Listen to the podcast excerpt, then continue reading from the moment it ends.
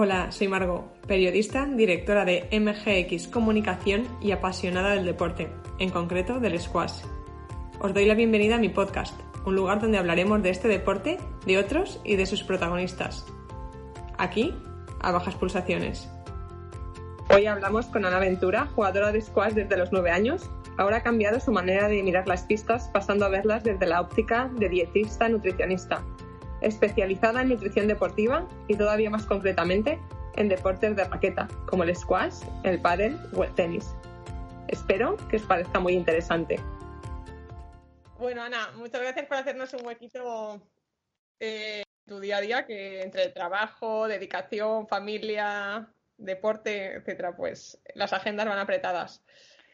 Pero me apetecía entrevistarte también para, pues para conocer un poquito más de, otros sectores que son beneficiosos tanto para los deportistas como para el deporte en general, ¿no? Como es la nutrición. Tú llevas ya dos años dirigiendo nutrición de raquetas aproximadamente, ¿o? Sí, más o menos dos años. Eh, todo empezó porque siempre me había gustado, o sea, todo el complemento nutricional, alimentación, dietas, pues yo creo que todos los que hemos competido, hemos practicado algún deporte, Mm, siempre te fijas en algo, si tomo isostar o no lo tomo, porque lo tomará el otro, si, si te daban en un campeonato macarrones y pollo, ¿no? Y decías, ¿por qué? ¿no? Y me interesaba y al final pues empecé en 2013 a hacer algún curso de nutrición, de alimentación saludable y dije, esto no, no me aporta la curiosidad que, que, tengo. Y en, en 2014 empecé a hacer la carrera, fue así en principio como para bueno, para ir haciendo y la acabé en cuatro años porque me gustó mucho y, ya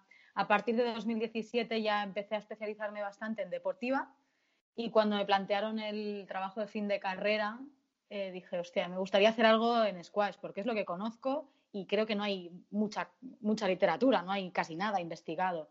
Y el tutor que, tuvo, que tuve fue un crack y, y me dijo que sí, que para adelante. Y fue cuando empecé a interesarme ya más en nutrición específica de squash y, por analogía pues de otros deportes de raqueta que se puedan parecer.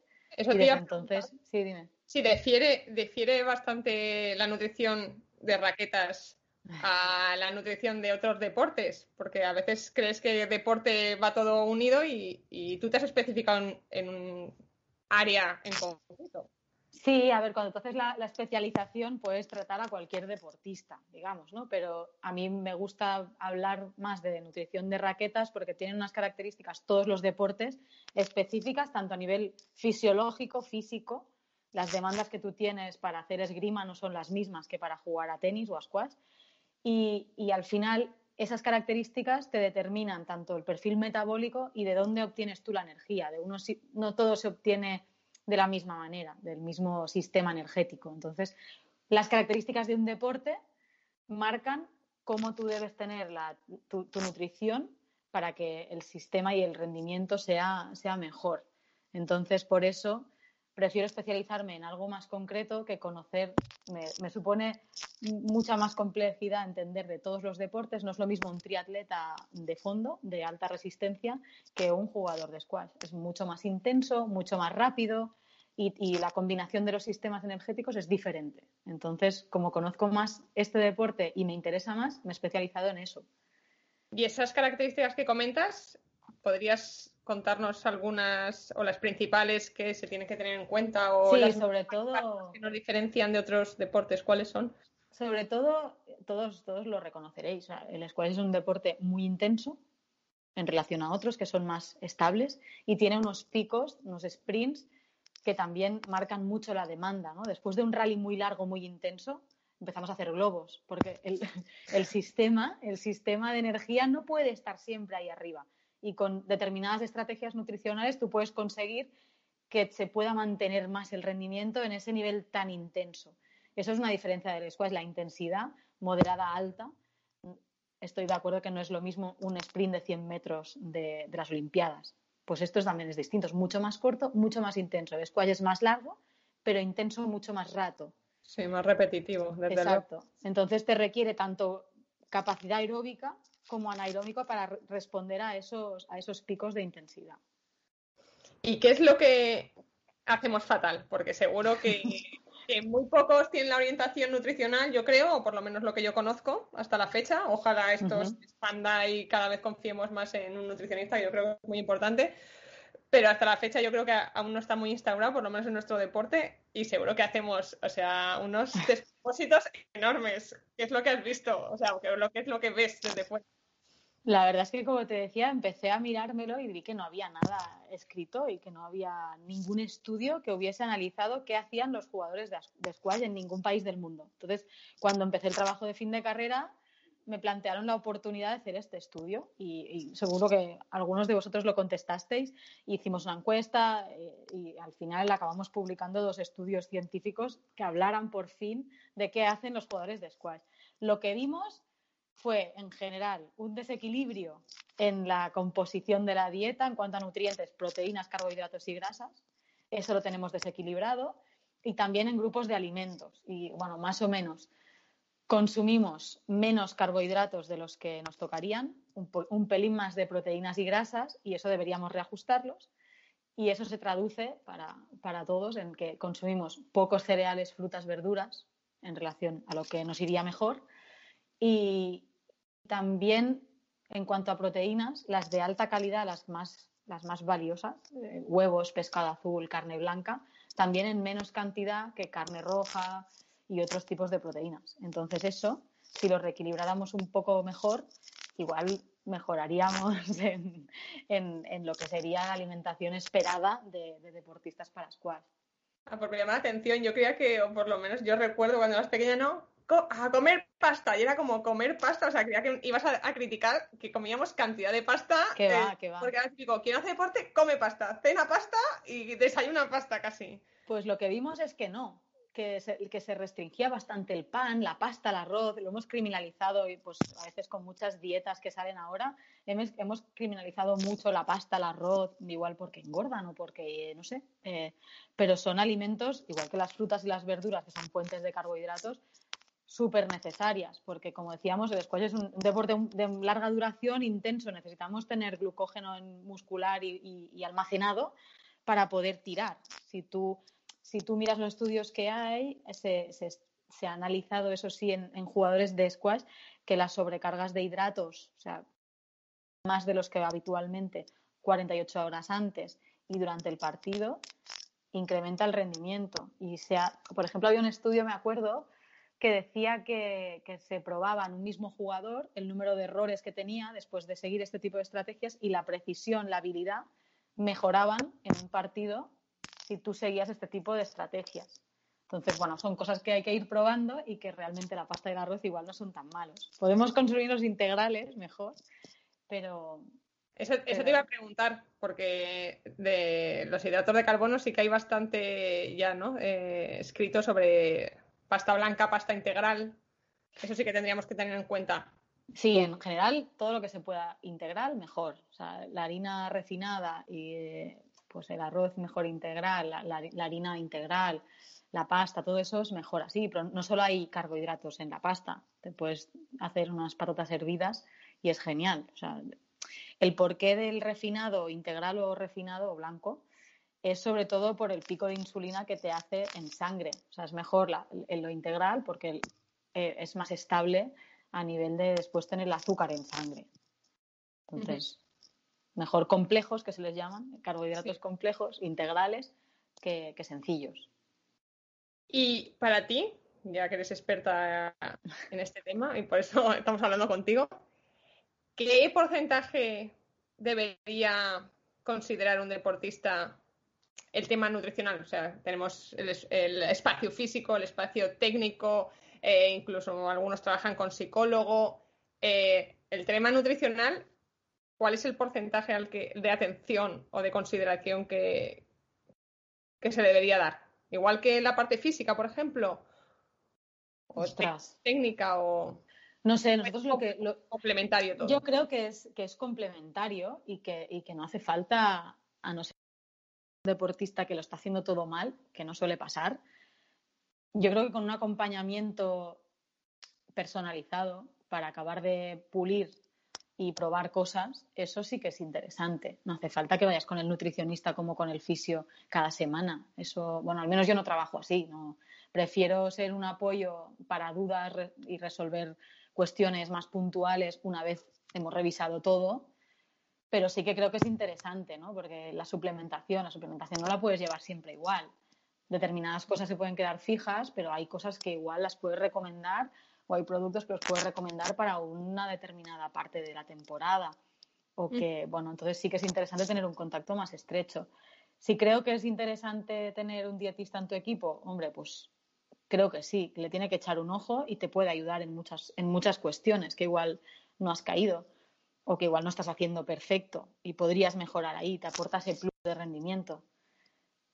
Pero el porcentaje en tu día a día no hace falta que le veas cada semana. No hace falta que le veas cada 15 días, no lo sé. Eso dependerá de cada caso. Sí, ¿no? También es adquirir los hábitos, ¿no? Y tener el conocimiento, hombre, a lo mejor si tienes etapas más puntuales de alta competición, de mucha carga, pues, o pretemporada, pues a lo mejor necesitas un poquito más de seguimiento, pero luego pues mantener lo que son los hábitos o... Claro, yo siempre digo que es, mirar cada, cada paciente, cada jugador, cada persona necesita una cosa diferente. O sea, yo nunca trabajo con nada prefabricado y te digo, mira, Margot, aquí tienes tu plan. es que no, no, no lo sé hacer, no, no, no funciona así. Con la gente que yo he llevado, hablo mucho, educo mucho, intento transmitir lo que tendría que ser y a partir de ahí ya sabes que te sienta bien, que no te sienta bien. Yo siempre digo, escúchate, no te voy a decir toma pasta, si tú me dices que te hincha, pues te puedo recomendar patata, pan integral, otra cosa. Nunca trabajo diciendo pues hacemos esto y nos vemos en 15 días, depende, ¿no? Con la gente que llevo me envían WhatsApp, mira, estoy en el Decathlon, voy a mirarme esta proteína, ¿qué te parece? O cambiamos esta por la otra, me miro este isotónico y yo puedo recomendarte cosas puntualmente cuando tú me necesitas. No mm. hace falta que siempre sea un seguimiento estricto y, pautado. Depende, depende de cada caso. Hay gente que lo hace muy bien y le hace falta muy poco y hay gente que, que tienes más trabajo y que necesitamos pautar mucho más, vernos más. Yo creo que es cada persona. Y supongo que, según tu experiencia no hace falta ser deportista de élite. O sea, un deportista asiduo amateur es muy importante también esta figura o tener unos buenos hábitos y conocerse y conocer cómo para rendir mejor también, porque a lo mejor el deportista de élite pues las tiene más asumido, pero el típico deportista popular o amateur que también busca rendir y por qué no rindo y por qué no mejoro. A lo mejor también. Claro. ¿Y por qué tengo rampas? ¿Y por qué me canso tanto y me cuesta tanto volver después? Eso, eso siempre es interesante de ver. Cuando tú ves que algo te falla o crees que lo puedes hacer mejor, al final la gente que me llega a mí es gente que se cuida, que quiere hacerlo mejor o que en algún caso quiere bajar de peso, pero no es lo más habitual es gente que quiere cuidarse, quiere hacerlo mejor, igual le, tiene algún problema en concreto. ¿no? Me cuesta recuperar, tengo muchas rampas, eh, me lesiono mucho, me cuesta al día siguiente tirar, pues eso lo podemos revisar y obviamente tener una alimentación equilibrada, tal, al final es una inversión a largo plazo, no, no hace falta ni, ni ser deportista. No, la verdad es que sí, es, una parte súper importante para, para el tema salud.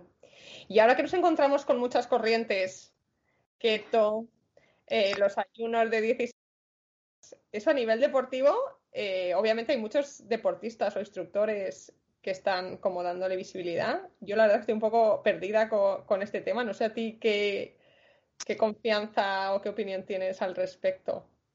Si son modas, si más vale tener lo que dices, coger un hábito y mantenerlo, eh, sí, debería cambiar revolucionariamente tu... Yo, sinceramente, siempre lo digo, no me, no, no me siento cómoda con ningún extremo. O sea, me gusta mucho que la gente me explique por qué se ha, decantado por determinada dieta, por qué hace un ayuno y si le funciona o no. Funciona, pues bueno, podemos mirarlo y si veo que puedes mejorar en algún aspecto eso que estás haciendo, pues te puedo ayudar. Yo no te voy a decir que adelgazarás seguro o con una dieta keto, porque igual no la estás haciendo bien y no te va a sentar bien. No te voy a decir que hagas un ayuno intermitente si tú te mareas por las mañanas. Entonces, me gusta mucho que la gente me explique por qué, porque si no estoy perdida. ¿Para qué, para qué lo haces? Ah, ¿lo haces para eso? Vale, entonces lo miramos. Yo las conozco, puedo orientarte sobre muchas de estas modas o, dietas o, o estrategias, dile como quieras, te puedo ayudar y, algunas tienen ventajas y, también tienen inconvenientes. Te puedo ayudar a, que, a que tú lo veas y tú decidas si sigues por aquí o no y si incorporas los comentarios que te pueda yo hacer. A un deportista, hombre, una dieta keto para jugar a squash igual no te va bien del todo, porque las rutas metabólicas que necesitas para obtener la energía, me puedo sentar contigo y explicártelo y podemos ver cómo te sientes. Si aún así tú la quieres hacer, yo nunca prohíbo nada pero me gusta escuchar el por qué lo quieres hacer, qué te interesa, qué beneficios le ves y si encontramos pros y contras, pues vemos eh, a partir de aquí cómo trabajamos. ¿no? Eh, por ejemplo, dentro del squash sí que sí que conocemos a bastantes o a varios deportistas que ocupan los primeros puestos del ranking, ¿no? Que son vegetarianos o solamente se alimentan plant-based, lo que sea, o sea, solamente de granos. Veganos, sí, veganos, sí, sí. Sí. ¿Cómo se complementa, o si hay alguien más que, sigue esta, este tipo de alimentación, cómo se debería complementar por lo que decíamos, ¿no? por la, exigencia de este deporte, del squash? Porque me imagino que necesitará suplementación para, mantenerse, o no, o simplemente comiendo lechugas y... y cacahuetes. No lo sé, o sea, sin ofender a nadie, simplemente pregunto. Eh, vamos a ver, vegetarianos pueden, vegetarianos o volacto vegetarianos, o sea, los que comen eh, huevos, leche y derivados y plantas y cereales, estos, si lo hacen muy bien, no, deberían, no, debería hacer falta suplementar. Veganos siempre se suplementan con B12, o deberían, ¿vale? Porque la B12 es una vitamina que solamente la puedes obtener eh, de, la dieta, no la podemos sintetizar y por lo tanto, como es de origen principalmente animal, vas a, vas a necesitarlo. Entonces, los veganos ya lo saben que tienen que suplementarse en la mayoría de los casos. A partir de ahí, si tienes una dieta equilibrada y obtienes la proteína que necesitas de las otras fuentes, puedes tener una muy buena, una muy buena dieta y que sea equilibrada y correcta para jugar a squash sin tener que comer carne y huevos. Eso no, no, sería, y pescado, no sería un problema. Y a mí lo que me llama la atención, por ejemplo, son los jugadores egipcios, o sea, que están eh, entre los top 5 tanto en femenino como masculino y muy pocos, digamos, que están fit, ¿no? Pues mi... No les veo yo alimentarse a muchos. Yo es que no me he sentado con ellos a comer, no me he sentado con ellos y, no te sabría decir, pero también me extraña mucho que no se cuiden nada, ¿no? O sea, ostras, no, no sé, deberíamos verlos en su día a día a ver si realmente se cuidan tan poco como, como, parece, ¿no? Es como aquel que llega a un campeonato no ha entrenado nada y te, y, te pega una soba que no, que no sabes, pues tú no estabas entrenando. Ah, seguro que sí, amigo. No sé, deberíamos verlo, pero es obvio que igual la nutrición a corto plazo te puede aportar mejoras, pero que llevar una alimentación muy, muy, muy, muy mal, equilibrada o, que, o que sea pésima para, para un nutricionista no debe dejar de, de ser un factor más. Es decir, al final en los jugadores de raqueta, en los deportes de raqueta, siempre se prioriza mucho más la habilidad física y la táctica que los otros. O sea, también a nivel de composición corporal, pues es evidente que, tener un determinado físico en determinados deportes, por ejemplo, leía un estudio que decía que en jugadores de squash tener una zancada larga, pues es una variable del cuerpo antropométrica que te ayuda en el deporte. Claro, que si tienes las patas más largas, pues obviamente alcanzas más pista que teniendo unas patas cortas, ¿no? Eh, es un factor más. Podrás ganar partidos con las patas cortas y comiendo mal, pero obviamente te ayudaría más si, lo hicieras mejor. Sí, yo lo hablé con, bueno, con un jugador de squash esto, porque siempre me ha llamado la atención, porque en algún en algún mundial, perdón, los he visto zamparse ahí, venga al como si, ¿sabes? Y al día siguiente jugar la final del campeonato del mundo. Y dices, o sea, esta chica, ¿cómo puede ganar mañana con lo que se está zampando ahora para ganar? Que muchos también se lesionan pronto y la recuperación de las lesiones, pues son puede ser más complicada. Posteriormente, o sea, que, luego obviamente están los efectos secundarios. Ya no es lo que te proporciona en el día a día en tus entrenamientos, en tus, en tus torneos, sino también supongo que eh, a largo recorrido, ¿no? Lo que son con lesión, recuperación de lesiones o envejecer mejor, pues. Claro. Al, final es, al final es todo un, pack, ¿no? O sea, tú, tú vas comprando números y, tienes mejores baza, mejor baza o menos, ¿no? O sea, tú vas haciendo y, todo lo que puedas sumar a tu favor, pues te ayudará. Pasa que si tú eres un crack y técnica, táctica y físicamente eres un crack, pues no te hacen falta esos pluses, ¿no? Eh, la concentración máxima, no sé qué, ¿no? Porque tú eres un crack y tienes ese talento. Pero si tú no eres el 10 de, o sea, el 10 en táctica, técnica y físico, puede ser un 9 o un 8, pero si tienes otros factores en el 10, seguro que compensas ahí, ¿no? Si tú llegas al quinto set mejor, sin rampas, eh, con menos cansancio, más alerta, porque te has tomado tu suplemento de cafeína, porque has comido bien el día antes, porque has descansado, porque estás bien hidratado, pues probablemente no eres un 10 en técnica, táctica y físico, pero como tienes los otros subidos ahí arriba, cuando llega ese momento que es decisivo, a ti no te falla ni la pierna ni la cabeza, porque vas bien equipado. Quizás ahí está más la diferencia. Oye, estás mencionando lo, de la suplementación, ¿no? Imagino que eh, se, trata de batidos, bebidas isotónicas, a lo mejor, o, a qué te refieres. La suplementación es todo aquello que no son eh, alimentos puramente, o sea, lo que encontramos en el, supermercado, ¿no? Ahora hay, de todo, pero me refiero a alimentos lo de toda la vida. Los suplementos pueden ser de varios tipos y tienen diferentes reconocimientos a nivel internacional en cuanto a su, su eficacia comprobada, ¿vale? Entonces, tenemos alimentos deportivos, por ejemplo, los isotónicos, lo que se come, que parece un, alimento normal, pero en realidad lo has comprado como suplemento, la proteína, esa proteína que viene en unos botes que son como unos polvos. Y todos esos están metidos en lo que tú le llamas un plan nutricional o un plan de suplementación. Ahí hay de todo. Lo que vimos también en el estudio que, que hicimos fue que en España los jugadores de squash, el 100% de los que podamos llamar profesionales, que juegan el circuito internacional y están en la selección, todos, chicos y chicas, todos toman algo. Algo que quiero decir, o algo de esos alimentos, barritas, isotónicos, proteína, o algún tipo de ayuda, ayuda deportiva o suplemento deportivo, como son, pues, no sé, la, creatina, la cafeína, betalanina, glutamina, cualquier cosa de estas que, todos hemos oído en algún momento pues el 100% tomaban. Y del resto de jugadores que participaron en el estudio, prácticamente un 70%. o sea que bastantes confían en, este extra. Sí, sí, eso también se vio en otros, en otros deportes, ¿eh? por ejemplo en tenis o en, o badminton, los estudios que hay también lo dicen, cada vez más la gente se toma un isotónico jugando, por ejemplo. Lo que sí vimos es que de las que se consideran que son eficaces realmente comprobada, eh, no eran las que se consumían. Eso es lo que a mí me, me, ¿sabes? me desconcertó porque dije, hostia, podríamos estar aprovechando los beneficios de esos suplementos que están demostradísimo que funcionan y en cambio estamos tomando cosas como los BCAs, que son muy famosos, sobre los cuales los organismos internacionales que estudian temas de nutrición no están de acuerdo que vaya a ser efectivo.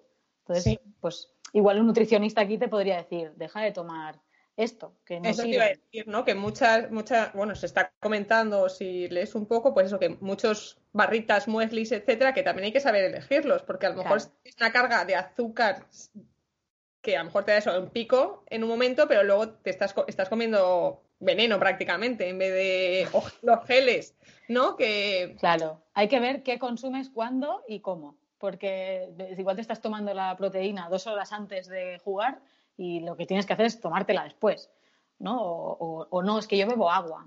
Bueno, pues igual te iría mejor tomar un isotónico o no. Yo es que después de jugar ya no como nada hasta mañana, hasta que ceno.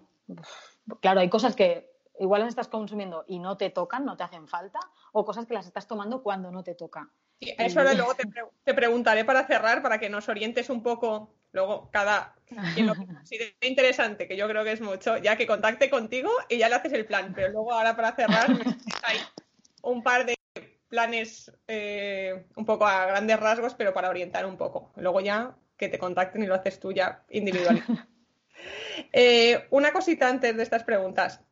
Eh, un nutricionista, ¿cuáles son los parámetros importantes que tiene en cuenta cuando, pues imagino que mide ya no a un deportista, sino a una persona, bueno, en este caso más importante a un deportista, pero cuando subes a una, a una báscula o cuando coges eh, el metro para medir medidas. Eh, subimos a báscula y queremos perder peso, que a lo mejor se cree que si pierdes peso ya estás más en forma y a lo mejor no, lo que hay que cambiar es, a lo pesas más, pero es músculo. Yo siempre digo que, a ver, en, términos generales, todos sabemos que existe el IMC. El IMC es el índice de masa corporal que te relaciona el peso y, la altura. Eso es una primera idea de, si estamos en, un, en, un, término correcto de peso para nuestra, para nuestra talla. Pero para un jugador, para un deportista, ya te fijas más, ya no en el peso de los huesos, que no lo vas a cambiar seguramente, ni en el peso de los músculos, si no estás haciendo un plan para muscular mucho, sino que lo que más miramos, y en especial en jugadores de squash, es el porcentaje de grasa corporal, que sí que está bien que se mueva en unos porcentajes determinados. Eh, aquí sí que hay estudios que dicen que si tienes una masa grasa más elevada, pues pierdes velocidad, pierdes agilidad, aumentas el riesgo del, riesgo de lesión.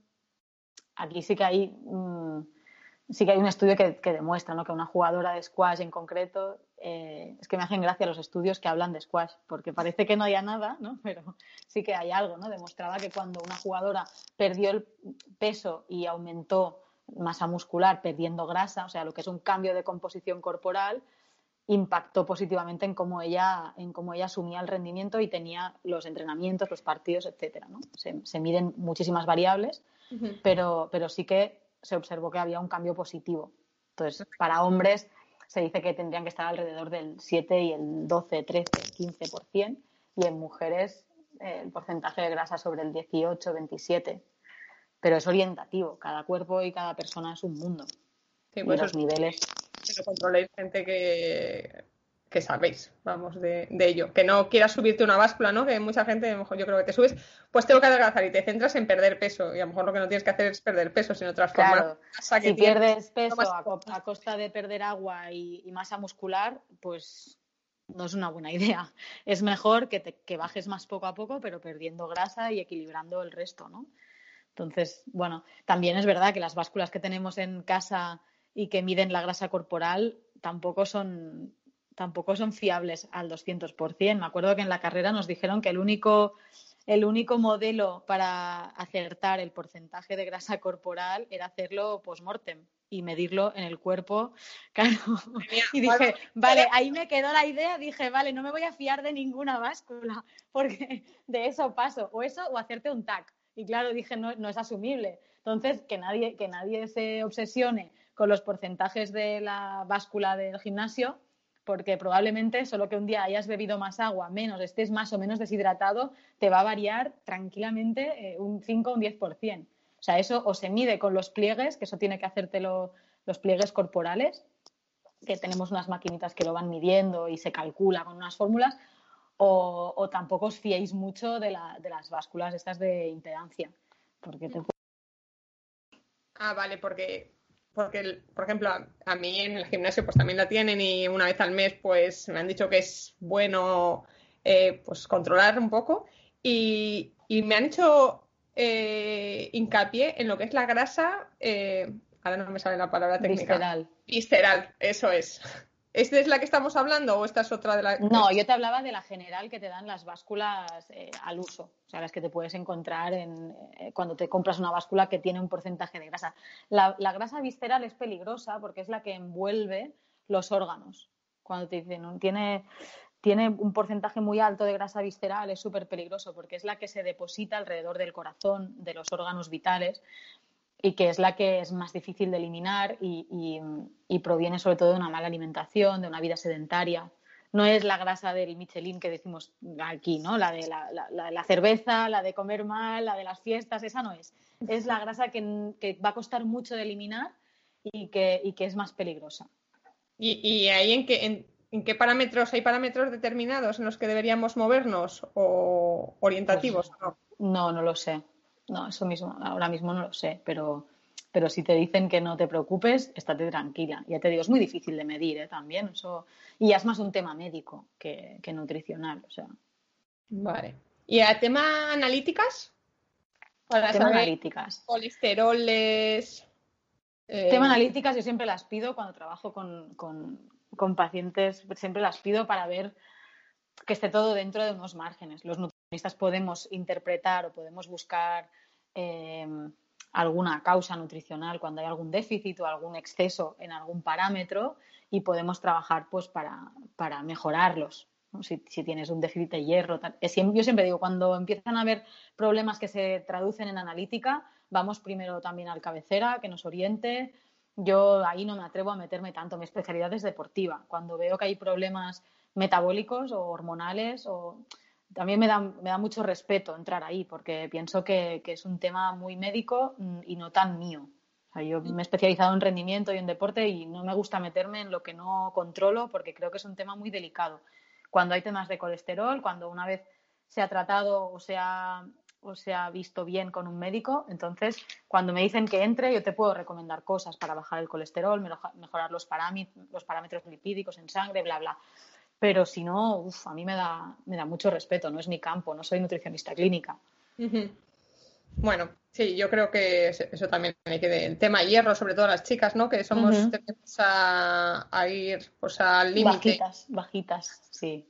pues luego en el rendimiento obviamente afecta muchísimo. Claro, yo por eso las pido analítica, que esté todo dentro de unos de, los límites, de los de los de las, ¿no? de las de las horquillas que te dan y cuando nada, nada pita, cuando nada pita, perfecto, trabajamos. Si algo pita, miramos primero qué pasa y, después ya vemos, pero sobre todo mirar bien el perfil de vitaminas, de minerales y cuando hay alguna carencia, pues ahí trabajamos más. En chicas, claro, el deporte es un desgaste importante y que nos hace estar más débiles en cuanto, por ejemplo, el hierro, como dices. Entonces, bueno, hay que cuidarlo bien. Las fuentes de hierro que sabemos todos, las lentejas, la carne roja y combinarlo bien para que, para que pueda ser absorbido. Eso es importante. Y en cuanto a las vitaminas, que lo has nombrado ahora mismo, eh, ¿se debería tomar vitaminas porque sí o solamente si llevando una vitamina no hace falta de vitaminas? No, no, no, no. O sea, suplementarse por suplementarse no. Porque entonces me llegan a la consulta tomando cosas que digo, ¿pero para qué? O sea, no, es que tomo, tomo no sé qué. Claro, no, no, no, no. Por tomar, o sea, digo, como no, siempre, no, no, no, no, límite, digo, vitamina, vitamina. claro, si tú me dices siempre voy al límite, te voy a preguntar, ¿vale? ¿Por qué? ¿Cómo comes? ¿Qué estás haciendo? ¿Qué notas? ¿Qué sensación tienes? ¿Que acabas la semana muy petada? ¿Que acabas la semana muy cansada? ¿Que no puedes dormir? Miramos de dónde viene, pero no te suplementes por suplementar porque estarás, al final estarás escondiendo una deficiencia que a largo plazo puede ser más importante y que como llevas tanto tiempo suplementándote, igual en dieta lo hubieses podido corregir. Entonces, bueno, yo, yo siempre soy de mirarlo muy bien antes de empezar a recetar cosas o de tomarnos cosas. Está claro que hay que ir hacia los profesionales, que no hay que automedicarse ni auto. No, está bien tomar omega 3, está bien, eh, yo qué sé, en invierno hacer una tanda de vitamina C para estar pues, un poco más espabilado si comes poca fruta con vitamina C, poco tomate, poca naranja. Está bien estas cosillas, pero de por sí todo el año, uff, ahí no. Ahí yo no soy partidaria. Muy bien. Bueno saberlo. Estamos aquí tomando, apuntando todos los consejos. Oye, pues eh, a mí me está pareciendo súper interesante. Eh, me surgen mil preguntas y supongo que quien lo escuche, pues también. O sea que igual podemos hacer hacia adelante otro un poco más específico, a lo mejor de lo que hemos hablado de la suplementación o cómo los alimentos para sacar, eh, pues aprovechar todo lo que tiene, los nutrientes al máximo posible, ¿no? Porque como has dicho, por lo mejor el hierro no lo no lo coge el cuerpo. No lo absorbes igual. Si no, lo combinas con lo que toca. A mí eso me parece también muy interesante y a lo mejor podemos posponer esta otra charla para de aquí a unas semanas. Pero bueno, a ver eh, si quiero que nos digas unos parámetros generales, obviamente, ya he dicho que quien tenga más dudas que acuda a ti directamente, pero unos parámetros generales tanto para el deportista de alto nivel, digamos el que compite, el que va a torneos, obviamente los que ya están jugando tema profesional, y luego nos cuentas también para el, jugador de club, con su liga, o sea, qué es lo que debían tomar antes, durante, después, qué diferencia hay, si, hay diferencias, si no. hay muchas preguntas ahí, ¿eh? A ver. En, línea, en, línea claro, en líneas generales, generales. Equilibrar la dieta. ¿Qué es eso? Coger los nutrientes y distribuirlos como toca. O sea, priorizar carbohidratos, sobre más de la mitad de la dieta tiene que tener, eh, tiene que provenir la, tu energía de los carbohidratos, aproximadamente 55, 60 de la dieta. Eso se puede ya mirar individualmente entre 6 y 10 gramos de proteína, de, perdón, de carbohidratos por kilo de peso al día. Por eso hay que trabajar muy a la persona y las cantidades, porque no es lo mismo tu plato que el mío. eso te iba a decir, porque con lo que me estás diciendo el 50% de carbohidratos no es el plato de Harvard que últimamente nos están vendiendo tampoco. No, es que hay de todo, hay de todo. Mira, yo el método del plato lo utilizo un montón porque me ayuda mucho a gráficamente explicarte cómo distribuir tu plato. Pero mm. yo no trabajo con el mismo plato para ti que para mí, que para, no sé, que para un chico que esté compitiendo en el club, que para uno que compita a alto nivel y entrene dos veces al día. Entonces, eso hay que trabajarlo muy bien. ¿Qué plato? ¿De qué tamaño el plato? Y con qué proporciones. ¿no? El otro día hablaba con, con Marta, por ejemplo, le decía, eh, de tu plato, un tercio tiene que corresponder. Con Marta Domínguez, que has empezado a trabajar sí, con ella. Sí, perdón. Sí, sí, sí. Nos estamos desviando, Margot. Eh, a ver, sí, empecé a trabajar con Marta y, ella, por ejemplo, lo hace, lo hace, lo hace perfecto, seguro, porque le va, le va bien, ya lo veis, y, entonces hemos ajustado cosas más concretas. Pero yo le decía, pues de tu plato, más o menos un tercio, que sea lo que es eh, pasta, patata, arroz, lo que tú quieras el otro tercio verduras y el otro tercio eh, proteína, pues dos huevos, un eh, pechuga de pollo, carne, pescado, lo que quieras. Entonces ella, como ya se cocina y ya tiene sus soluciones pensadas y le va bien, pues yo le digo, solo piénsalo, no hace falta que cada día tu plato tenga la forma del símbolo de Mercedes, no hace falta, pero tenlo en cuenta y revisa si ahí en, yo qué sé, en las albóndigas con no sé qué, tienes un poco de, carbohidratos y si no, métele un par de rebanadas de pan que ya completen, que tengas tu proteína y que tengas tus vegetales, que igual son en la salsa, triturados y demás. No hace falta que siempre esté organizado así el plato, pero sí piénsalo para asegurar que está todo. Entonces, en, la dieta de un, de un, deportista que juega squash a cualquier nivel, pues más o menos la mitad de su energía, no del plato, de su energía total, tiene que venir de los carbohidratos, más o menos un 15% de la energía de las proteínas y el resto, que es alrededor de un 20, 20, 20 30, que depende de cómo distribuyas ¿no? al final, de los lípidos. ¿Qué es importante? Es importante asegurar los carbohidratos y las proteínas. El resto lo completamos con las grasas. va solo eso. Ya es la tercera pata va sola. Las proteínas, para, para ir bien, hombre, de un gramo y medio a dos y pico por kilo de peso al día. Y eso, ese, ese, margen te lo marca, pues, sobre todo el nivel de actividad y la diferencia entre el socio del club y, el que está jugando PSAs. El nivel de intensidad, el requerimiento, cuántos días a la semana juegas, qué objetivos tienes. ¿Quieres bajar de peso además? ¿El socio quiere bajar de peso o, al revés? ¿O quiere aumentar porque, porque está muy, muy débil y quiere subir de peso? Depende, eso ya depende de cada persona. Por eso es muy difícil dar unas líneas generales sin, tener en cuenta el objetivo de cada persona. Pero a ver, a, eh, lo mejor en cuanto a consejos, ¿no? Eh, pues eh, si, tienes partido de liga, por ejemplo, esta tarde, pues. Eso sí, ahí tienes. Unas dos horas antes hay que tener una, ingesta de carbohidratos. Y si eres de los que le gusta tomar algún suplemento, pues la cafeína previa partido una hora, una hora y media antes, pues también te puede ir bien. Un café solo o un, o un suplemento, me da igual, es lo mismo. Más o menos un café solo del Nespresso o, o del bar o, o, la pastilla de dos miligramos de cafeína, pues genial. Y pues algo de carbohidratos con algo de proteína dos horas antes. ¿Qué es eso? Pues un bocadillo de pavo, por ejemplo, pan integral con pavo, eh, un porridge de avena con un poco de leche o yogur o tal, con algo de fruta, Perfecto, ahí perfecto. Durante el partido o durante el entrenamiento, que es duro, pues yo siempre digo, siempre tiene que haber carbohidratos ahí para mantener un poco el nivel.